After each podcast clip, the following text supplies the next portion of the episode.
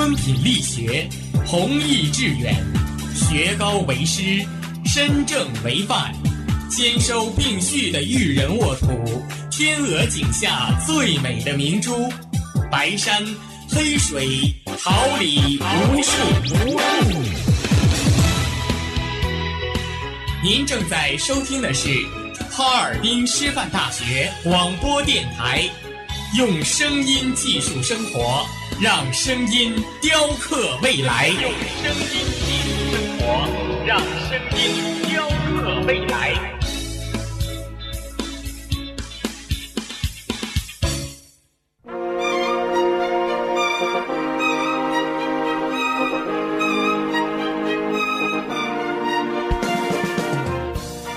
春华秋实，桃李不言。炫动之声，无限精彩。FM 七十六点二。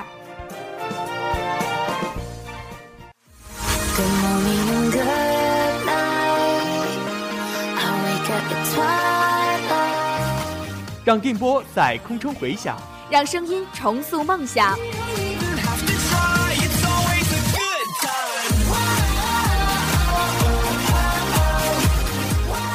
在青春的旅途上，用电波打破沉寂。在年少的岁月里，让声音尘封迷茫。我的快乐源泉，我的青春宣言。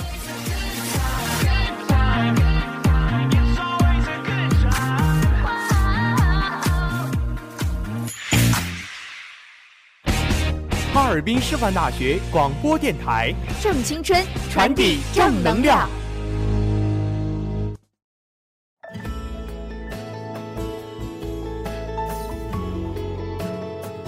听众朋友们，大家好，这里是调频七十六点二兆赫，哈尔滨师范大学广播台。您正在收听的是访谈类节目《师大会客厅》。生命中总有这样一种追逐，饱含热情，永不倦怠；工作中总有这样一种向往，大气磅礴，改变未来。在所有的人生际遇中，善于挑战的人总能在跌宕起伏的情节中，俘获自己的一种俊秀与永恒。在脚踏实地的坚实步履中实现自我的价值，一个青年的多彩故事，一段成长蜕变的多彩记忆，一路走来，他的脚下正是微风起舞，绿色遍地。本期师大会客厅即将倾听谁的声音，又会带你走进谁的世界呢？音乐过后即将揭晓答案。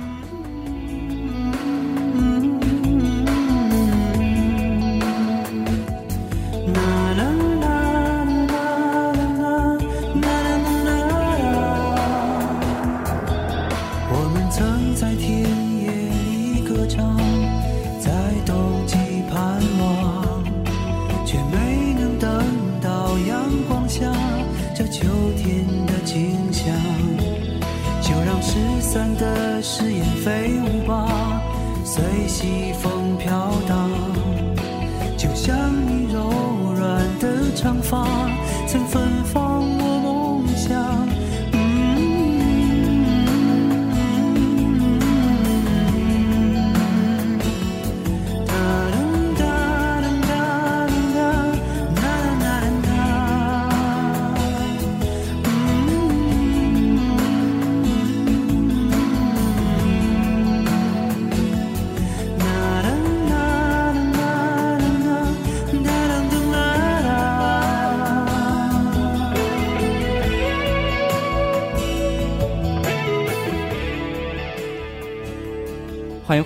这里是师大会客厅。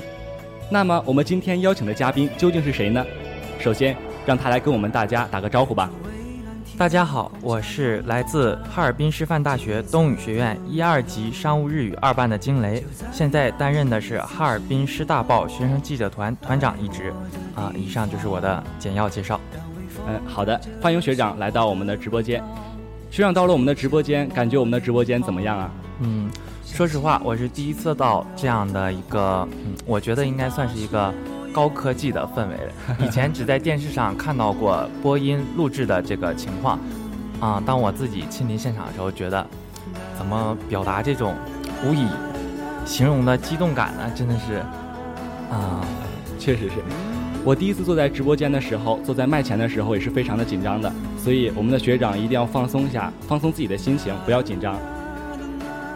学长感觉我们直播间这个照片墙是不是美女如云呢？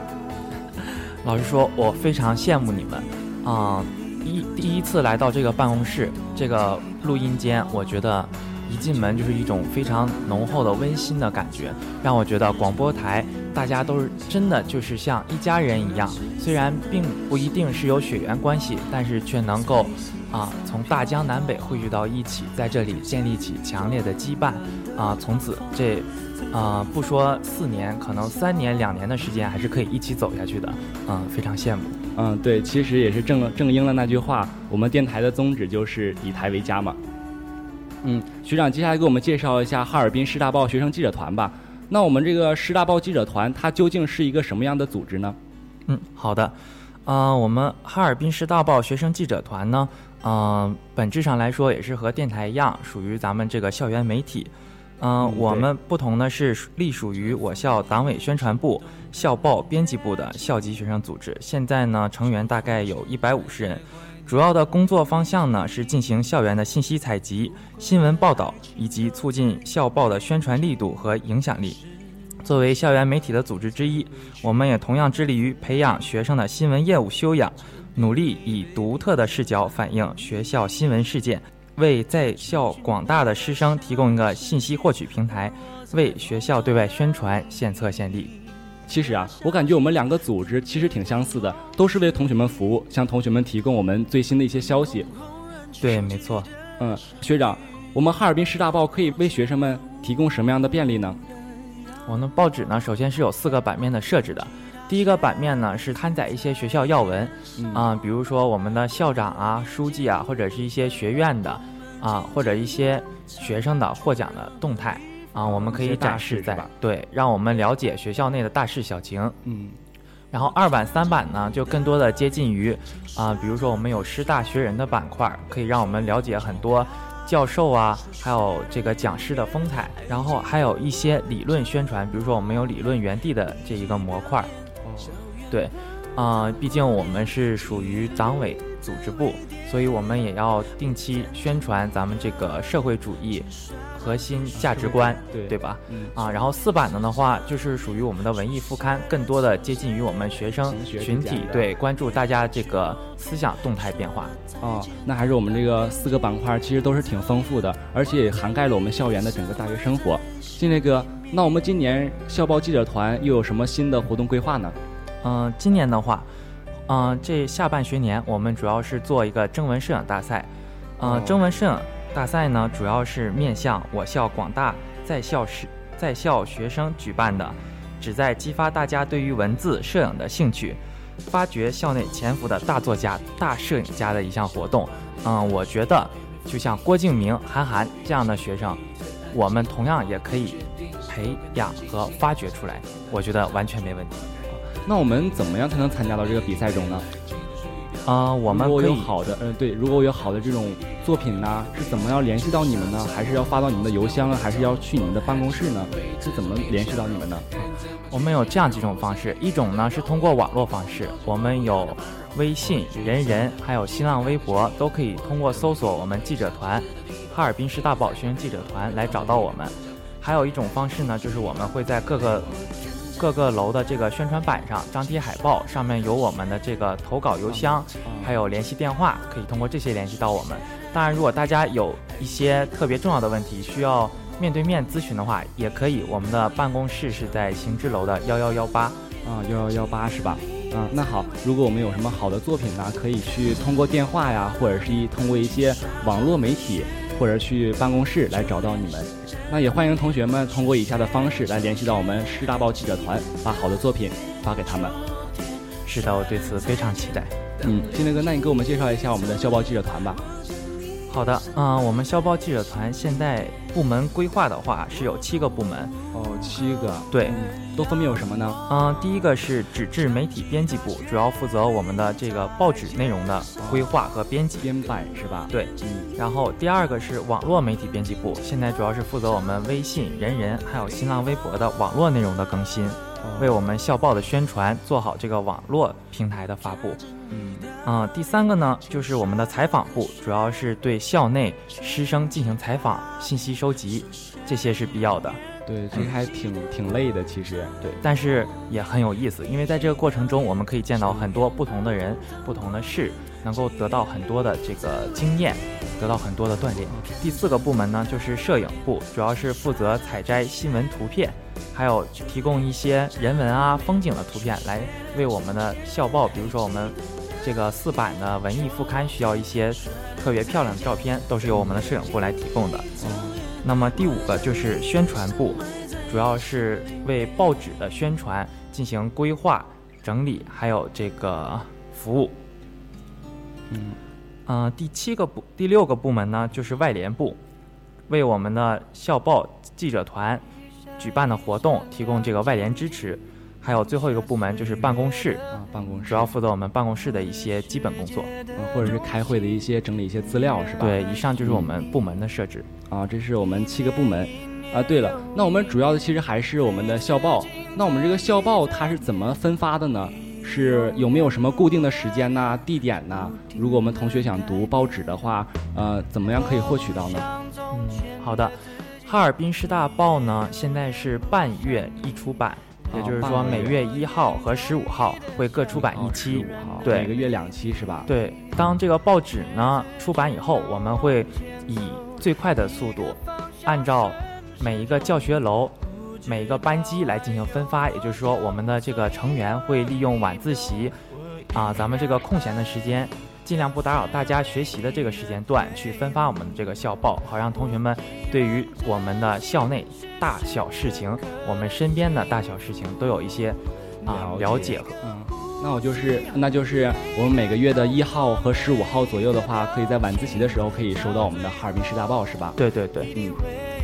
金雷哥，那咱们一般这个师大报记者团，他纳新的时间一般是什么时候啊？嗯，我们纳新的时间一般是定在每一个上半学年的第一个月，比如说九月一号开学的话，那我们纳新大概就是在十一之前来进行的。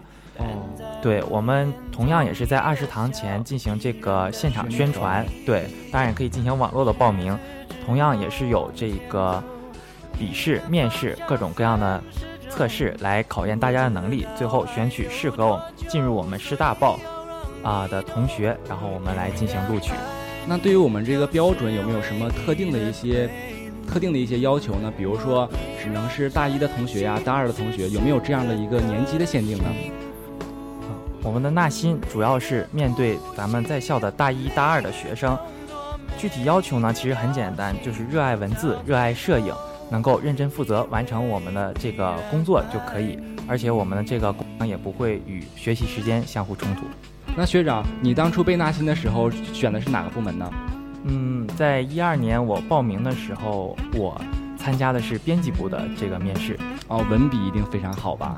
哪里哪里，我只是特别喜欢针对文字这一块进行校对的工作，喜欢挑错啊。那静雷哥肯定是一个非常细心的一个人，因为在那么多的文字中要找出来找出来几处错误，其实非常非常细心的。我们要一个字一个字的去看，是吧？是啊，事实上我们一期报纸的话，每一版的这个文字量大概在四千到五千字，我们需要。从每一个汉字、每一个符号去校对它们的这个正确性。比如说，他把分号打成了这个冒号，冒号，对这样的问题我们也要挑出来，因为这个非常对，其实特别特别考眼力啊。对对对，因为这个签字一旦排版出来，也就是说再也无法更改的余地了。对，包括空格有没有多空一个，都是我们需要注意的。哦，这个呢还是非常非常难。你在咱们校报学生记者团的话，有过什么样的收获呢？嗯，我觉得这个收获，啊，应该大致分为个人还有整个团队的吧。对的，对。就我个人来说的话，我肯定是获得了这个能力方面的锻炼。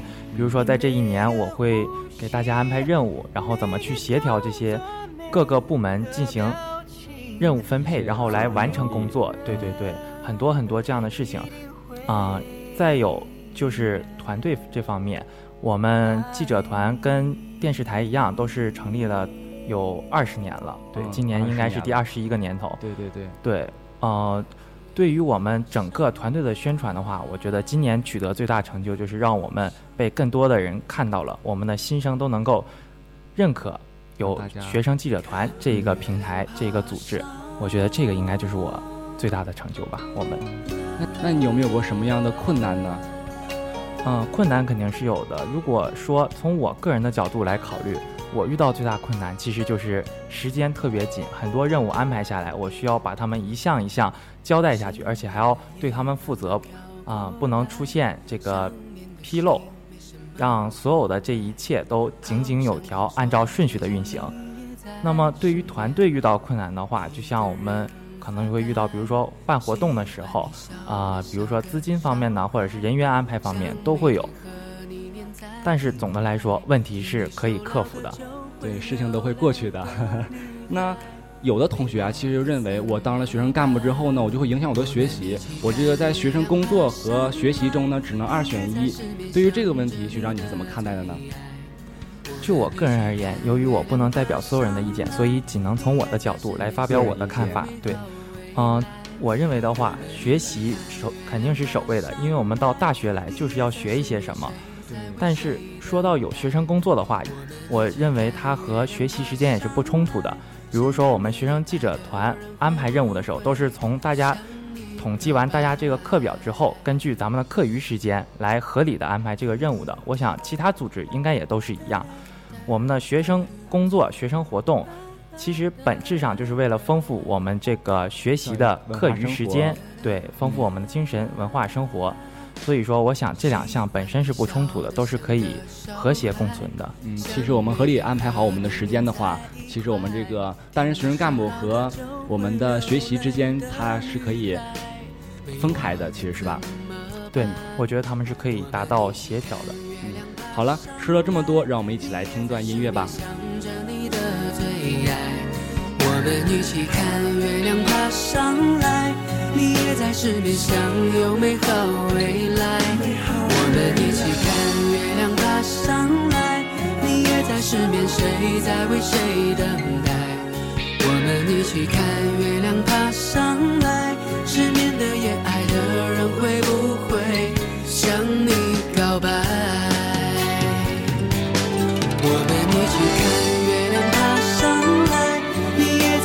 想着你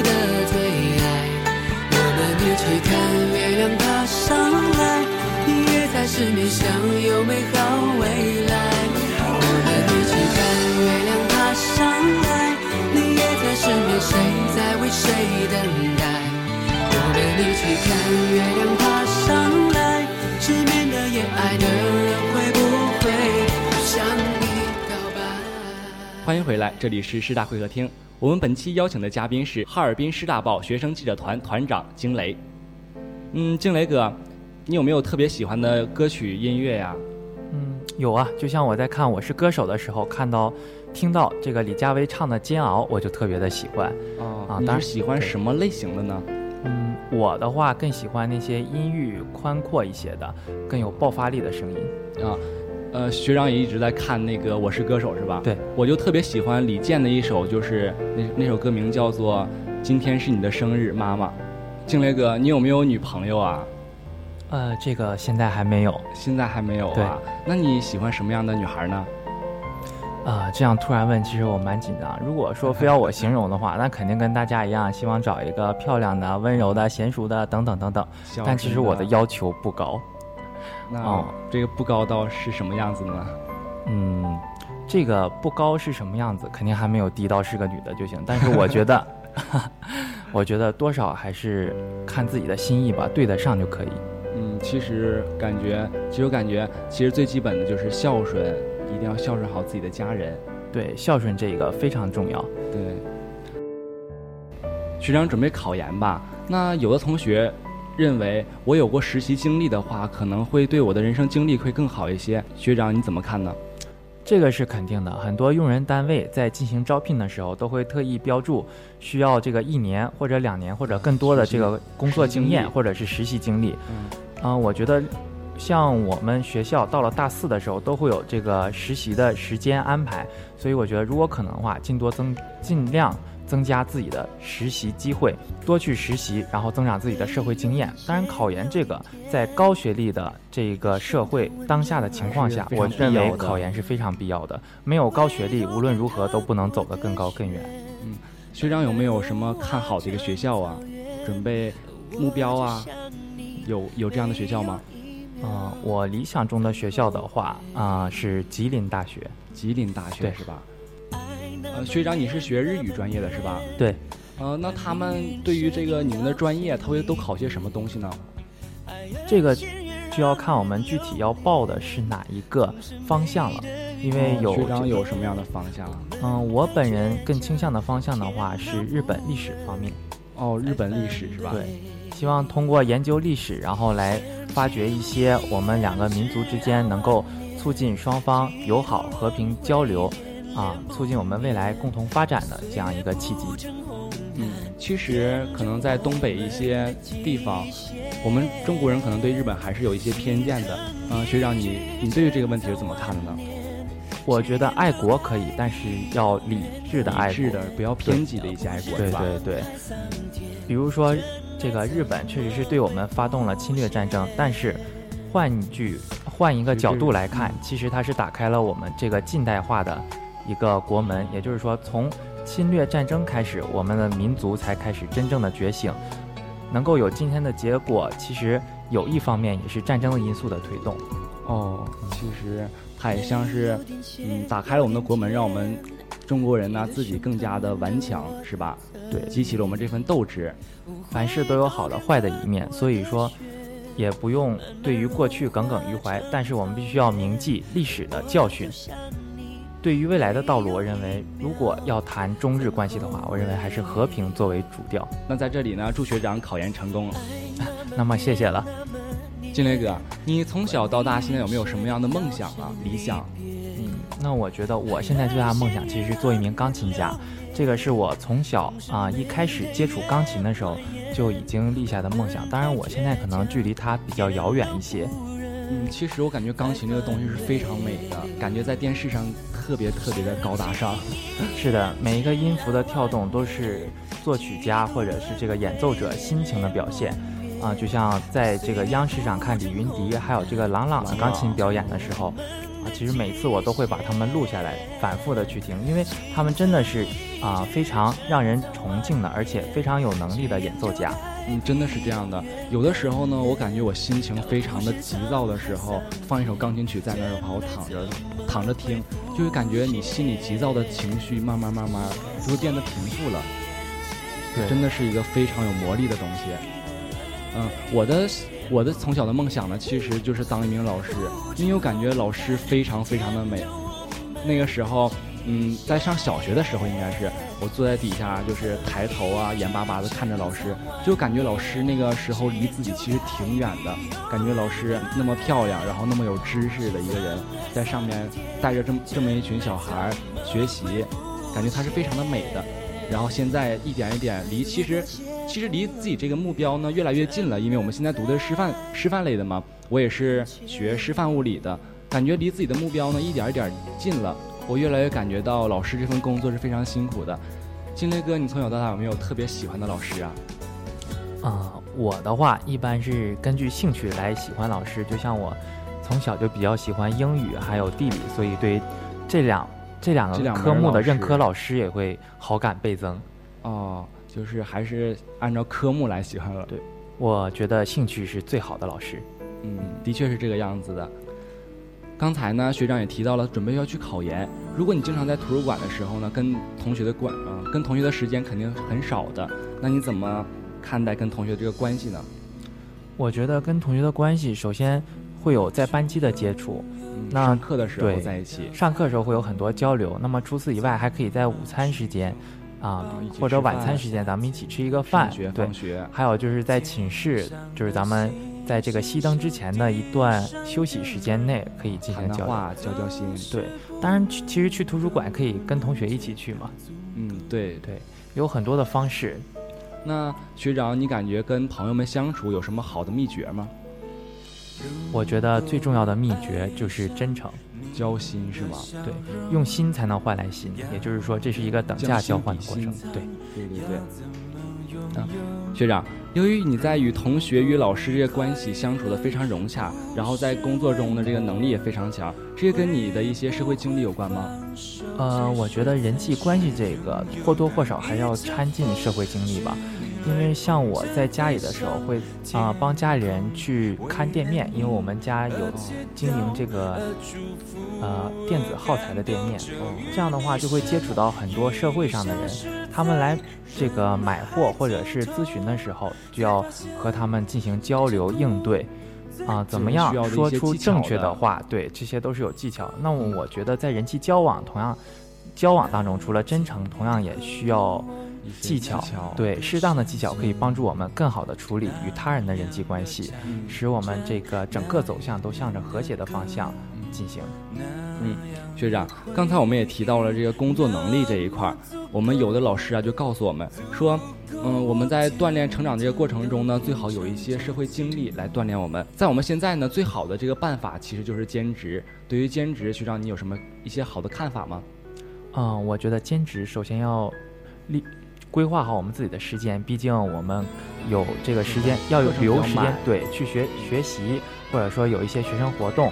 那么兼职的话，我觉得如果说要规定时间的话，我觉得一天是两个钟头到三个钟头就可以，不要说我为了那五十八十块钱或者多一点一百一百二一小时，我就耽误我的学习时间，我可以请假去兼职，这样就真的划不来，因为我们损失的时间在未来就补不回来了。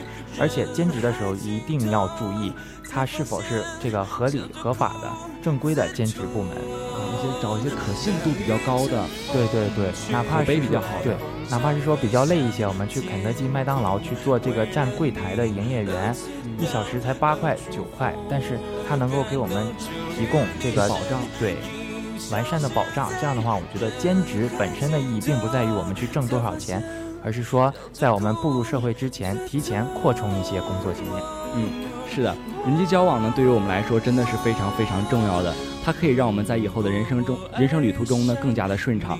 呃，学长，对你以后的工作有什么规划吗？嗯、如果说工作的话，我觉得如果能够通过考研，啊、提高我的这个学历水平的话，嗯我觉得当然是更好。如果不行的话，啊、我觉得就是放弃考研，参加工作也是个好的选择。如果是我的话，参加工作，我可能因为个人喜好的因素，会选择留在东三省啊、尤其是比如说我这个来自于长春，我就会更倾向于留在长春。就像我刚才说到，我考研就特别想考吉林大学，啊，对，因为离离家离家非常的近，对对嗯对，然后很多事情可以这个更好的处理，然后也就是工作的话也不用担心太多，嗯。我是这样想的。我们现在这个五一小长假呢，马上就要开始了。我们以前是七天的长假，现在改成了三天，所以有很多小伙伴想去旅游，他会选择离我们哈尔滨很近的这个。如果想跨省旅游的话，他会选择离我们哈尔滨非常近的吉林省。那学长，对于你的家乡有没有什么好的景点来推荐给我们呢？嗯如果说吉林省整个范围内的话，我觉得我首推的就是长白山，因为大家都听说过对长白山，尤其是天池，风景特别的秀丽。它现在整座山都修修整成作为非常漂亮这个国家景区啊，以公园的形式展现给咱们的游客。哦那么单说我的家乡长春的话，那么我觉得大家一定要去玩的地方就是这个对长影世纪城。哦，对，这个是咱们国家比较大的制片厂之一啊。像长影世纪城的话，它现在就在它这个场地内建设了游乐场，有很多我们可以体验的项目，比如说啊，你想要体验电影明星拍摄这个影视剧的过程，完全可以，只要你想要的，只要你能想到的，没有在那里都可以。嗯对，我们可以做出很多奇幻的事情，比如说你也可以在铜雀台里扮演曹操，你也可以在铜雀台里扮演小乔大乔。其实它真是一个非常神奇的一个地方。嗯、那学长，长春的美食可不可以给我们推荐几个呢？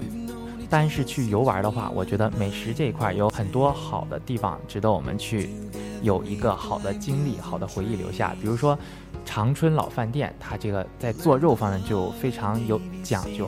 比如说黄桃锅包肉啊，大家都说中央大街那个不错，但是如果你去长春的这个长春老饭店体验过的话，我想又是一个全新的感受。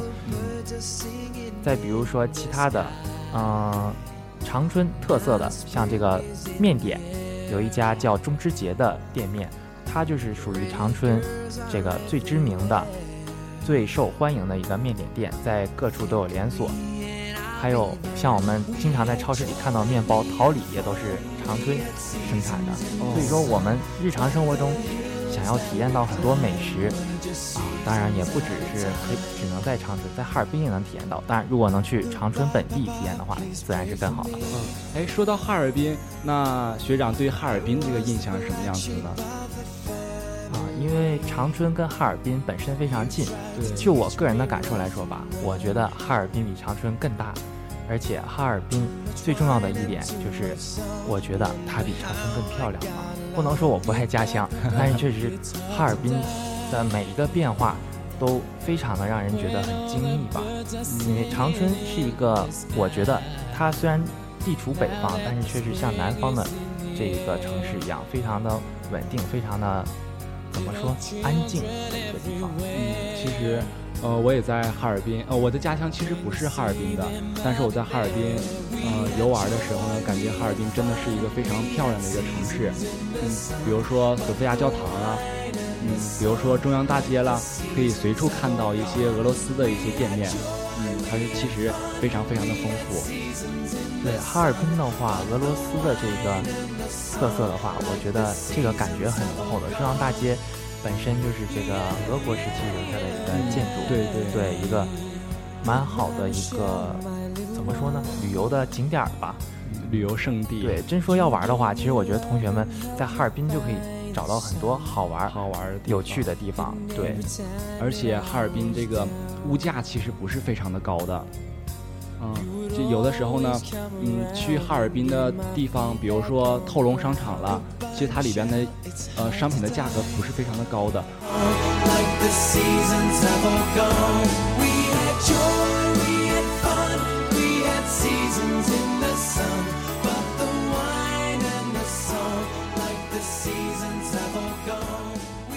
欢迎回来，这里依然是师大会客厅。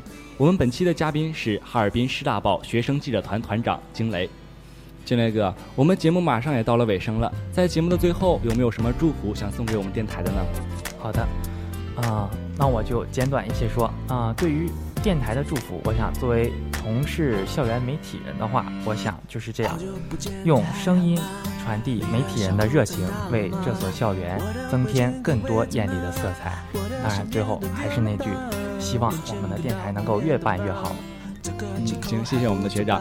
嗯、节目的最后呢，我们再次感谢学长的到来，同时也希望学长带领他的小伙伴们，把我们的哈尔滨师大报学生记者团办得越来越好。本期主播霍时雨，导播赵一红，技术牛玉博，监制龚宇、步云。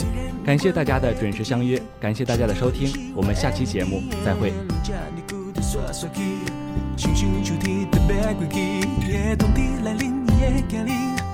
外等来，敢讲爱我抱伊。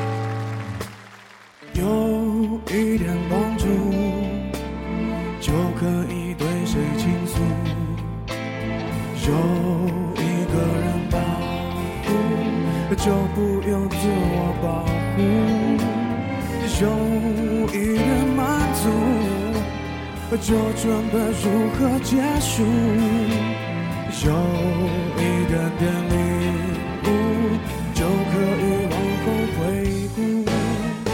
来来，思前想后，差一点忘记了怎么投诉。来来，从此以后不要犯同一个错误。将这样的感触写一封情书，送给我自己，感动的要哭，很久没哭。不是为天大的幸福，将这一份礼物，这一封情书，给自己祝福，可以不在乎，才能对别人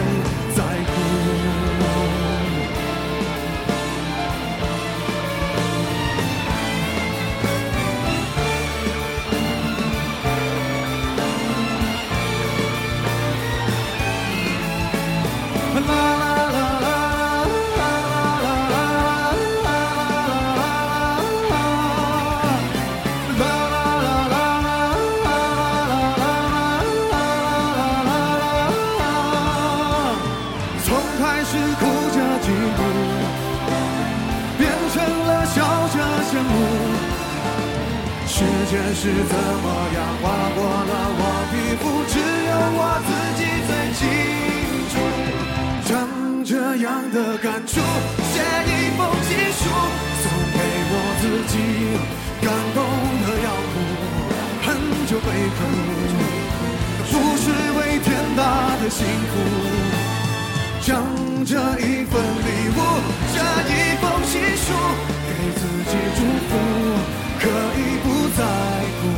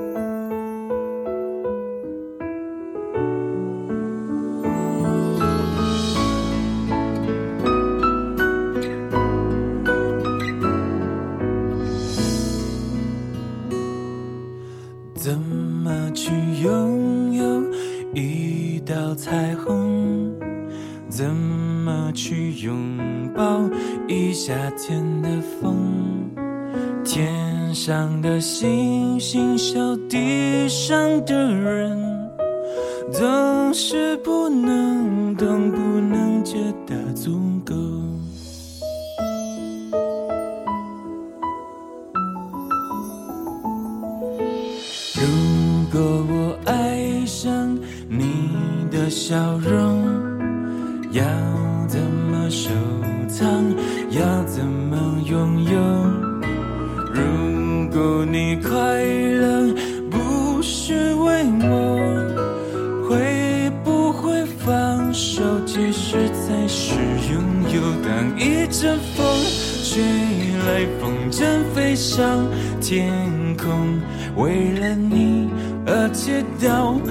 祝福，而感动，终于你身影消失在人海尽头，才发现笑着哭最痛。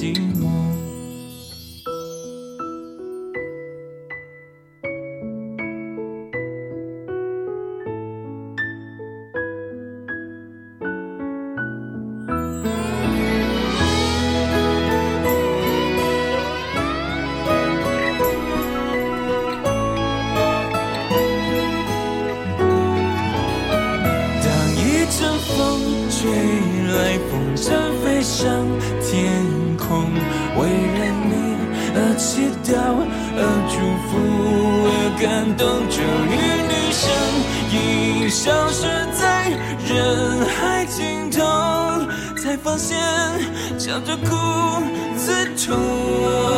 当一阵风吹来，风筝飞上天空，为了你而祈祷，而祝福，而感动，终于你身影消失在人海尽头，才发现笑着哭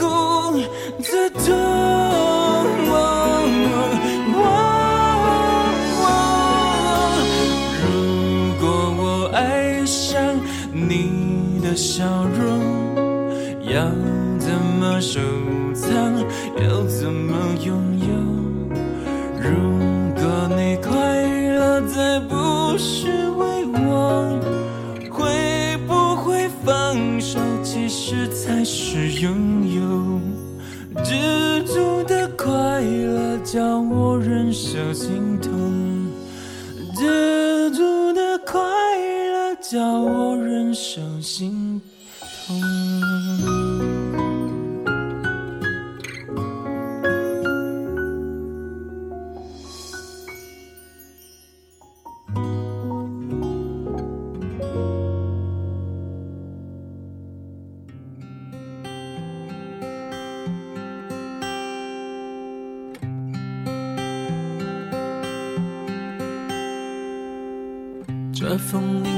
心动，更接近。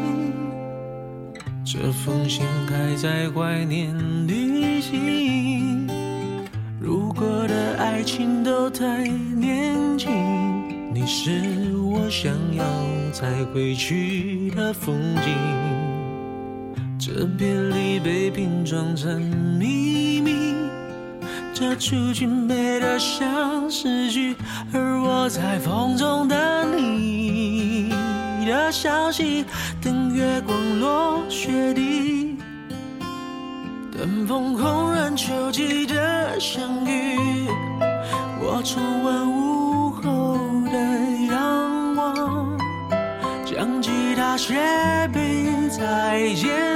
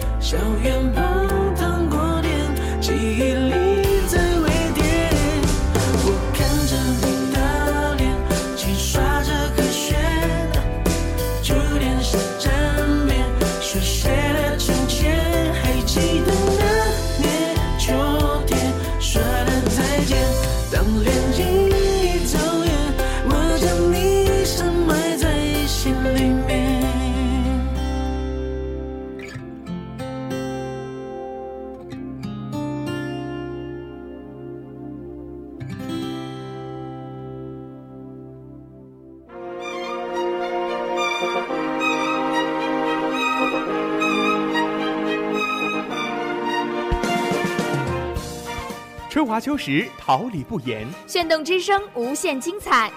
FM 七十六点二。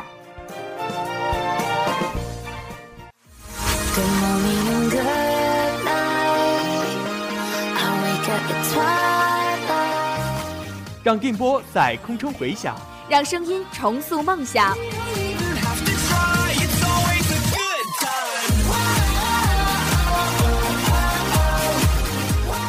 在青春的旅途上，用电波打破沉寂。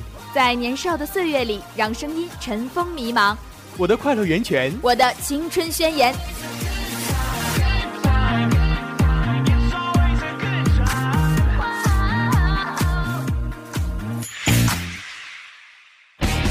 哈尔滨师范大学广播电台，正青春，传递正能量。